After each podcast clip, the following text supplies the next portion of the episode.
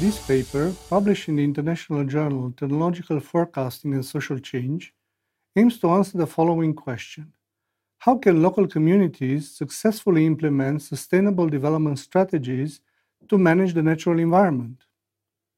Protecting the natural ecosystem represents a priority both at macro and at micro level. However, the complex interaction between socio-economic and environmental systems are difficult to address only from a macro level perspective. For this reason, local communities' activities are also necessary for environmental protection and management. In this study, we attempt to answer the following research question What is the role and interaction between various stakeholders in organizing and implementing environmentally driven community projects? To answer this question, we performed three case studies.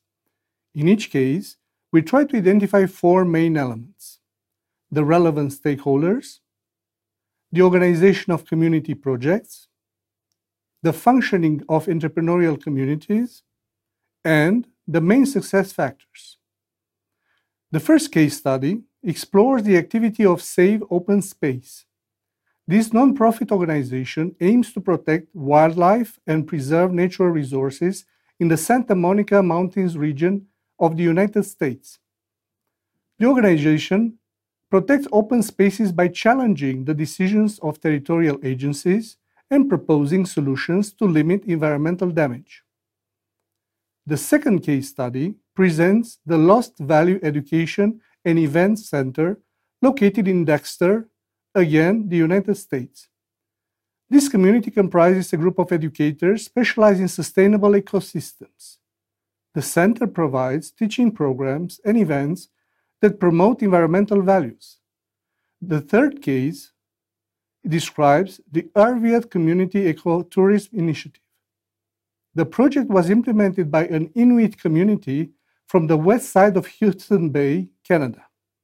The project takes advantage of the surrounding environment characterized by beautiful landscape and excellent wildlife viewing opportunities. The main objective of this community initiative is to enhance local development by creating job opportunities for the Inuit people. Although the three case studies are different in scope and activities, they are highly similar in terms of constituting elements and success factors. They represent perfect examples of community initiatives focused on the natural habitat. In each of these projects, the natural environment is considered an essential part of the social environmental ecosystem. Another common element is the high degree of social embeddedness of these projects. Each of these initiatives is based on many stakeholders that are involved in local groups' activities. Local organizations play a central role in bridging and connecting state level policies with the needs of community residents. Their activities facilitate the protection and management of local natural resources.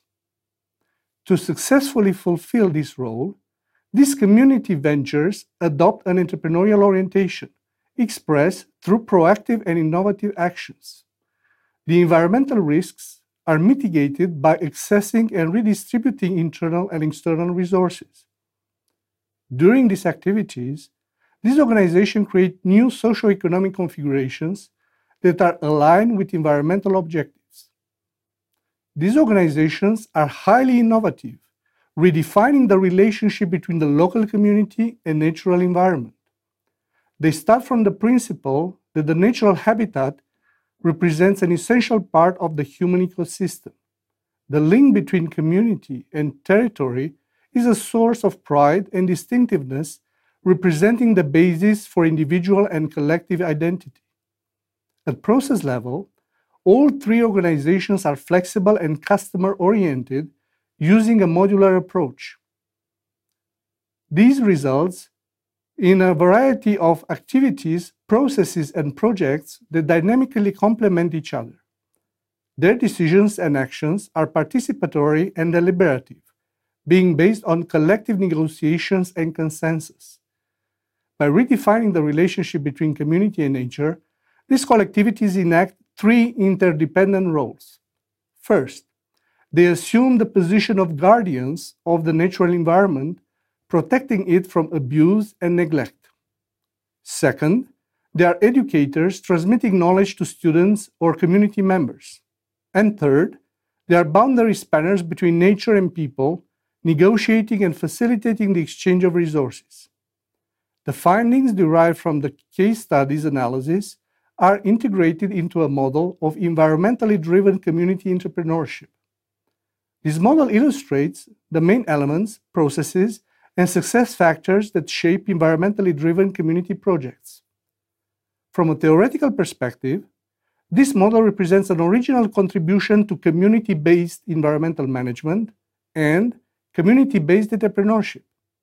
From a managerial perspective, our findings can help the leaders of local communities to better coordinate environmentally driven projects. This study facilitates the identification of various stakeholders and the application of effective levers of collective action. To know more about this research, you can find the study in the Science Direct academic database using the link, of course, if you have the required access rights.